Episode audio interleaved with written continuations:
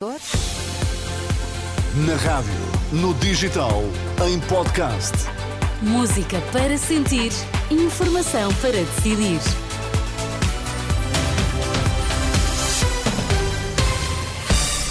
Estão aí as notícias das duas na Renascença. Vítor, quais são agora os destaques? Procuradoria-Geral da República dá prioridade à investigação de crimes económicos por políticos. Ministro da Saúde confrontado por utente devido a tempos de espera no IPO do Porto. Vamos então às notícias com a edição de Vítor Mesquita. A investigação de crimes económicos que envolvem políticos tem especial prioridade por parte da Procuradoria-Geral da República. É o que pode ler-se numa diretiva assinada por Lucília Gago.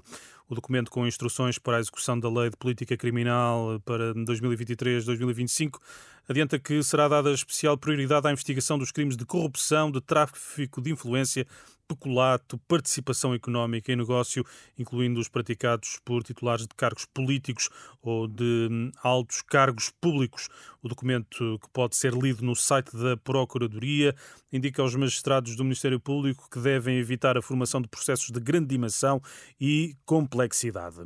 No caso das gêmeas luso-brasileiras, o Presidente da República reafirma esta sexta-feira que tudo o que havia para esclarecer está esclarecido declarações em Braga no dia em que a RTP emite uma entrevista à mãe das gêmeas, na qual Daniela Martins admite que no Santa Maria se falava na influência da Presidência da República no acompanhamento das crianças. Esclareci tudo aquilo que havia para esclarecer da parte da Presidência da República. Entreguei à Procuradoria-Geral da República, está esclarecido, está esclarecido que não houve nada que não fosse o respeito à lei, não houve nada que não fosse o tratamento igual àquele que foi seguido relativamente a qualquer cidadão, não houve nada que não fosse um procedimento transparente em termos administrativos. A partir do momento em que houve a comunicação ao Governo, aí começa um processo no qual a Presidência da República não teve nenhuma intervenção. Marcelo Rebelo de Sousa em Braga sobre o caso das gêmeas luso-brasileiras. Noutro plano, Marcelo Rebelo de Sousa lembra a estagnação das economias mundiais para dizer que já esperava as previsões do Banco de Portugal. O supervisor bancário mantém a previsão de crescimento de 2,1% da economia para este ano, mas revê em ligeira baixa do próximo para 1,2%. Mário Centeno apresentou o boletim de dezembro que prevê um excedente orçamental de 1,1% do PIB este ano, acima dos 0,8% esperados pelo governo. Reabre nesta hora o Serviço de Urgência de Ginecologia Obstetrícia e Bloco de Partos do Hospital da Amadora Sintra. Em comunicado, a unidade revela que foram ultrapassados os constrangimentos esperados para todo o fim de semana.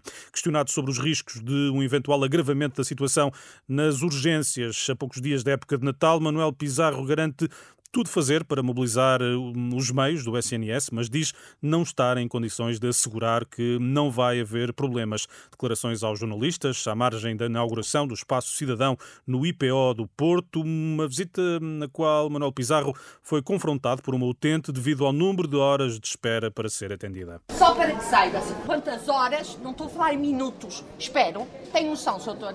5 horas para depois fazer uma quima de 5 horas diariamente e estes senhores, enfermeiros e médicos, saem diariamente após o horário. Está-me a falar de modernização e eu peço desculpa, trato para já para que isto funcione bem. Desejo que corra tudo bem o seu tratamento. Olha, peço imensa desculpa, está a correr tudo muito mal, muito mal. O Ministro da Saúde, confrontado por uma utente esta manhã no IPO do Porto. Vitória encontro marcado para as três? Isso mesmo. Combinado, até já.